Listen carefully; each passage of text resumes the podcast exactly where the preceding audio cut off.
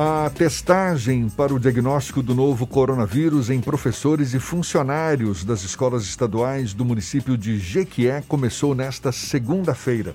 A ação segue hoje, sendo que amanhã começam a ser testados os estudantes, que deverão se dirigir às escolas onde estão matriculados com hora marcada. Sobre esse e outros assuntos, a gente conversa agora com o secretário da Educação do Estado da Bahia, Jerônimo Rodrigues, nosso convidado aqui no Isso é Bahia. Seja bem-vindo. Muito obrigado por aceitar mais uma vez o nosso convite. Bom dia, secretário. Bom dia, Jefferson. Bom dia, Fernando. E um bom dia especial aí, mesmo em um, é um, é um sentimento de consternamento pela perda do Jorge, mas a todos os ouvintes do Isto é Bahia. Estou à sua disposição.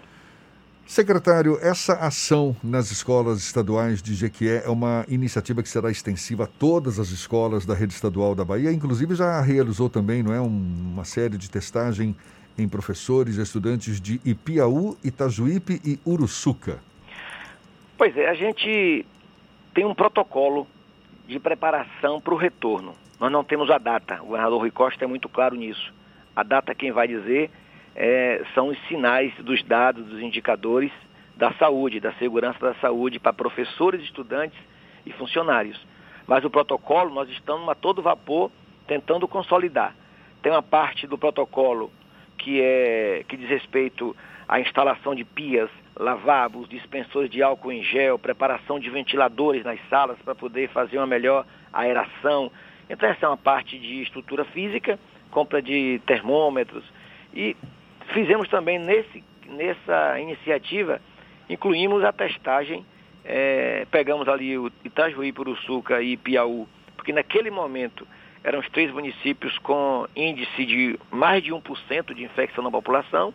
Nós encontramos ali, Jefferson, cerca de 5,6%, 6% na média dos três municípios é, de estudantes, professores e servidores infectados. Agora, para compreender, depois de um mês, como é que anda isso, nós pegamos um, um, três municípios com porte maior populacional, municípios grandes, como Jequié, é, e em Jequié nós estamos falando de, de 10.700 estudantes, mais ou menos, 12 mil em Ilhéus, 12 mil é, em Itabuna, para a gente poder novamente, não quer dizer que é assim que testar vai começar, é para a gente compreender o perfil é, e ainda mais, qual é a, o percentual para ver se nós temos condições de trazer para dentro da escola, se for um número muito grande, isso dificulta ainda mais a realidade de um retorno. Mas a, a expectativa nossa é conhecer a realidade e estudar a situação. E por isso vai ser extensiva a todos os municípios essa testagem, secretário? Nós não temos, nós havíamos pensado no início, é, ali em março, abril, se preparando para fazer uma testagem geral significa 800 mil testes. O governo federal, o MEC, é, não está disponibilizando essa quantidade e ficaria um custo ainda muito alto. Nós esperamos que o, o custo caia. Já caiu de. Era 200 e tanto, é, baixou para 150, está em torno de 70 reais um teste rápido desse. É, fica realmente muito difícil, Fernando, a gente poder fazer nesse momento agora com o custo que está. A expectativa nossa é que se a gente, se for demorar um pouco mais o retorno, a gente possa pegar mais três, mas fazendo uma testagem é, bem espalhada no estado. Agora, é claro, para a gente compreender, na tentativa nossa, a gente pode, de acordo com a situação de volta, ver se temos condições de garantir pelo menos a testagem por amostragem nas escolas é, de, de toda a escola da Bahia, mas nós não temos hoje condições de garantir que faremos em, em todas as escolas da Bahia. Secretário, o senhor deu alguns detalhes do protocolo de quando as escolas forem reabrir. Nós não temos ainda uma data para isso, mas esse protocolo já está finalizado ou ainda está em processo de discussão? Os professores, a rede escolar como um todo, têm participado do debate sobre esses protocolos? Olha, concretamente, nós ainda temos um percentual de escolas, por exemplo, que precisou puxar um ponto de água, um ponto de esgoto. Essas dificultaram um pouco mais, mas é muito pequena em relação ao geral. No geral, as máscaras já estão na escola, é, máscara tanto de tecido quanto de acrílico, luvas para o pessoal da alimentação. Então, essa parte, nós, dentro de mais cinco dias, dez dias, a gente conclui. Tá? É, agora, esse diálogo a gente iniciou na semana passada, depois que o governador é, nos confirmou que o protocolo está dentro de um padrão de saúde, dentro de um padrão mínimo de diálogo com. Aí nós, nós começamos. Fizemos diálogo com a UPB, apresentamos a UPB, porque a intenção nossa não é iniciar só é, pensando na rede estadual. Se houver um retorno, quando houver, a gente vai fazer um calendário de retorno das redes como um todo de educação, não só da, do, do, da rede estadual. Nós conversamos com a PLB, apresentamos à PLB também esse protocolo, apresentamos a, a União dos Secretários Municipais de Educação, é, as universidades é hoje, e nós ainda começamos ontem à tarde, fizemos com o movimento estudantil, líderes de classe, é, representações estudantis do, do nível médio. É, hoje nós temos é, universidade e ontem nós começamos com a rede de, diretores de escola. Então nós começamos com os núcleos, agora com os diretores. Hoje à tarde tem duas, amanhã tem quatro, apresentando, ouvindo as críticas. E depois a gente parte para ver também a nível de professor e coordenador pedagógico. É uma preparação se a gente tem ouvido muita crítica, muita sugestão bacana para aperfeiçoar, para melhorar o projeto, porque diz respeito a um protocolo é, de infraestrutura da escola, mas também um protocolo pedagógico. A, a intenção nossa, se voltarmos é, sem uma vacina, nós não teremos, por exemplo, condições de botar todos numa sala, então há um protocolo, por exemplo, de dividir a metade da sala, 20 em um dia, 20 no outro, nós temos que dialogar com o transporte escolar. Então, nós estamos acatando, recolhendo as sugestões, as críticas, aguardando na hora correta a gente não precisar ficar correndo é, e com pouco tempo para poder aprofundar as questões. E é o que deve acontecer na prática, né? Porque não tem perspectiva de vacina a curto prazo, pelo menos para esse ano, aparentemente não. E, e, e, em relação ao ano letivo, secretário, já existe uma estimativa de até quando deve seguir o ano letivo de 2020, quando é que ele deve terminar? E está previsto recesso no fim do ano também, caso as aulas voltem por agora? Vamos fazer um exercício que setembro, outubro a gente volte. É, qualquer exercício que a gente faça aí, Jefferson, a gente já entrou em 2021 é, e se a gente entrar muito como realmente quatro meses, quatro meses e meio sem aula, a gente já vai pelo menos aí para usar janeiro, fevereiro e março de 2021. Isso significa que nós já entramos em 2022. Portanto, qualquer retorno de calendário, nós teremos que considerar um ano, é, mesmo que a gente separe os anos, mas anos conjugados onde um plano possa, com certeza, é, juntar os três, porque nós teremos 2020 entrando em 2021 e 21 entrando em 2022. Isso contabilizando sábados, alguns feriados, e esse ano, com certeza, dificilmente, como o governador falou nas redes ontem, dificilmente nós teremos recesso. No máximo ali dois, três dias de, de Natal, de Ano Novo, mas há uma compreensão, inclusive porque, se a gente for considerar o terceiro e quarto ano, ou seja, os estudantes que, vão, que se formariam em 2020 e fariam o, o, o Enem agora em novembro, é, na Bahia, são 140 mil estudantes que cursam é, o terceiro ou quarto ano, ou seja, concluiriam, concluirão o nível médio agora. Desses 140, 70 mil estão inscritos para o Enem. E o governo federal, de uma forma muito, não dá para entender, é insana, mantém a data da prova para dia 17 e 24 de janeiro. É o que é muito difícil. Agora, se eles não mudarem a data, nós teremos que fazer algum movimento de trabalho com o terceiro e quarto ano mais presente, mais firme, garantir internet para esses estudantes, ver uma fórmula de, de colar mais junto nele para eles poderem ter condições de fazer uma prova de Enem minimamente com condições possíveis. É isso que a gente quer fazer. Outra questão, secretário, é que ontem o governador Rui Costa falou sobre a possibilidade do retorno às salas de aula. Ele reclamou, criticou que sindicatos de professores teriam comparado o retorno às aulas com o genocídio e citou a reabertura econômica com a, o processo de abertura dos shoppings, de bares e restaurantes que está quase acontecendo aqui em Salvador. O senhor concorda que não dá para falar em genocídio quando se fala da reabertura das salas de aula e qual a resposta que o senhor dá aos sindicatos que adotam essa crítica mais dura?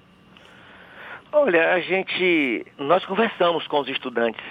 Nós fizemos uma reunião virtual com as principais lideranças do movimento estudantil do nível médio e ali também a gente recebeu uma, uma postura, um comportamento querendo voltar e com muita consciência, principalmente os do terceiro e quarto ano e segundo ano, dizendo nós temos condições de fazer um combinado para voltar é, com toda a garantia possível, respeitando as regras, garantindo que as pessoas que têm problema de saúde a gente acompanhe. Então, há também, há uma pressão ainda além desse movimento, por exemplo, da rede privada. A todo momento a gente recebe é, reuniões é, em, em, em diálogos uma recomendação, temos que votar, temos que votar, e nós temos que equilibrar isso. Quando o governador trata dessa forma, ele quer dizer que muitas pessoas é, que reclamam, por exemplo, que a aula não pode voltar, é, essas mesmas pessoas às vezes não reclamam ou às vezes até frequentam é, shoppings ou lojas é, sem o mesmo cuidado ou exigência. É isso que ele está tratando.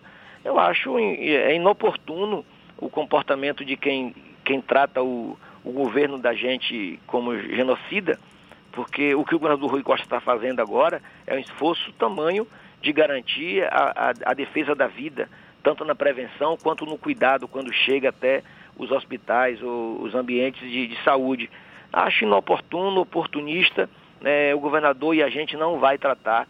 É, todos nós entendemos que a vida é em primeiro lugar. O que nós estamos fazendo é, estamos nos preparando eu, tô, eu tenho acompanhado, Jefferson, é, quase que semanalmente a gente se reúne uma, duas vezes com os secretários de educação de todo o país, o CONSED. A gente se reúne para trocar experiência, para ouvir o outro. É, São Paulo aponta para 8 de setembro. Já há uma, uma, certa mobilidade, é possível mudar, não é? O Maranhão, é, agora, ia, ia abrir agora, meados de agosto, é, segurou um pouco nós da Bahia que estamos fazendo? O governador está apontando para um sinal de que nós precisamos em algum momento voltar, tá? Em algum momento. Agora, é claro, sobre a ordem é, da saúde pública, da segurança da vida, nós não temos receio. Agora, nós não estamos apontando data. É amanhã, é final de setembro, eu, não temos data. A gente só vai fazer isso quando realmente tivermos condições de enfrentarmos um, um cenário de retorno.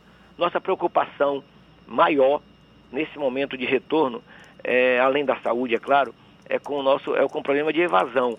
O governador tem muito, muito medo, muito receio de que além da gente voltar e termos evasão, perder um ano, ficar um ano sem escola, é, é fortalecer ainda mais a evasão e o abandono é, das escolas. E nós, naturalmente, queremos fazer um movimento da esperança. Nossa palavra, nossa ordem aqui do governador é que a gente gaste a última gota de esperança, a última gota de suor. É, nós não vamos abrir mão de, de, de, afirmar que a gente não tem condições de votar. Agora, sempre com a, a, a, a prevenção de que da vida de estudantes, de professores e, e, de, e de trabalhadores da educação. A verdade é que a gente percebe que não há um consenso, não é, secretário, em torno da, da, da ideia de deve-se abrir agora as atividades econômicas, deve-se retomar as atividades escolares. Há quem critique essa retomada econômica, quem critique a volta às aulas e, ao mesmo tempo, quem defenda a necessidade da retomada da economia, da, da, da vida escolar dos estudantes em geral. Porque existe o temor de aumento de novos casos. Eu acho que essa é a grande questão. O senhor admite essa possibilidade? O senhor acha que, mesmo com todos os cuidados, que, que, que, que certamente serão necessários para a volta às aulas, existe esse risco iminente de retomada dos casos, secretário? Deixa eu dar, deixa eu dar um exemplo concreto e por isso nós estamos fazendo a pesquisa.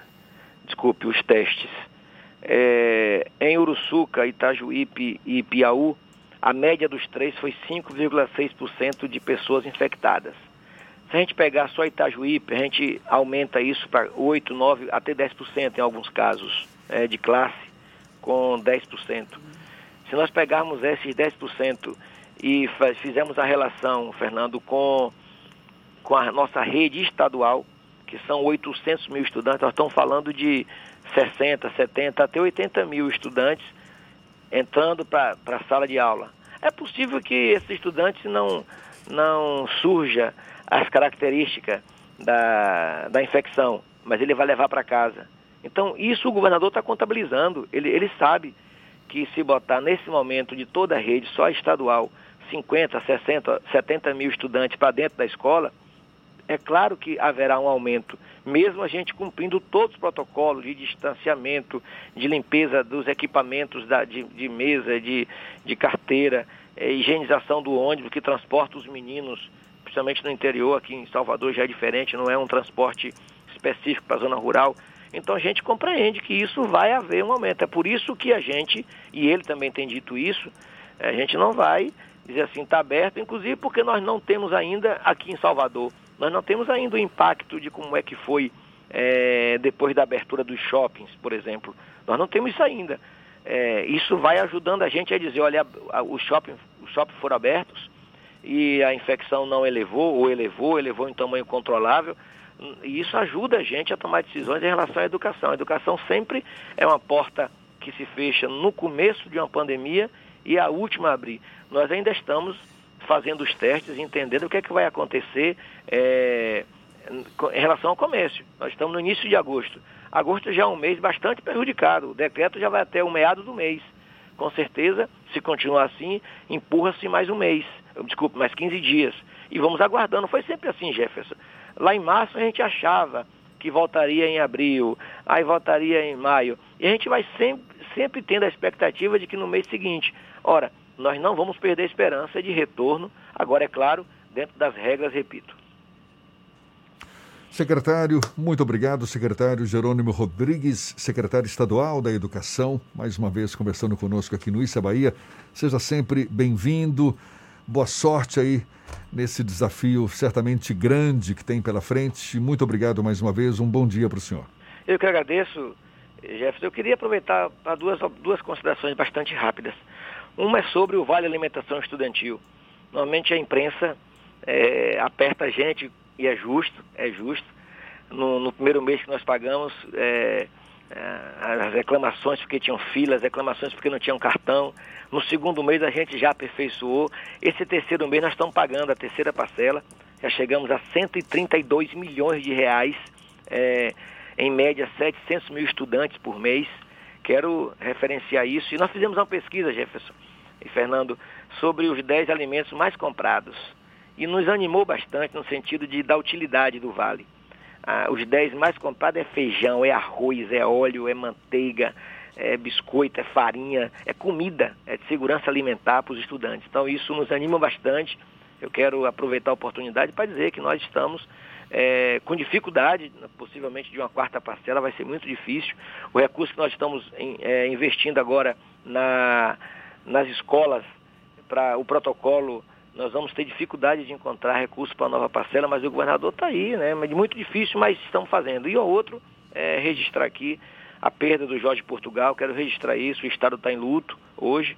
É, e nós havíamos feito justamente uma, uma agenda de. Jorge é, emprestou seu potencial para a gente poder fazer uma agenda de, de trabalho na época de pandemia. São aulas que nós chegamos a preparar um kit, já tem um pronto, com aulas com ele à distância, para a gente poder soltar nas redes, soltar na TVE, para a gente poder fazer inclusive uma preparação para o Enem, tipo aquele é, que ele fazia na televisão. E é uma perda muito grande, eu quero registrar aqui do educador, do, do baiano, do, do líder da cultura, Jorge Portugal. Um abraço, eu estou à sua disposição para outras entrevistas e queremos naturalmente dizer que o, ontem já começamos em Jequié, ontem e hoje, com servidores e professores. Amanhã começam os estudantes e na, na segunda-feira em diante a gente começa Ilhéus e Itabuna. Eu quero depois manter vocês informados dos resultados desses três municípios. Um abraço e até a próxima.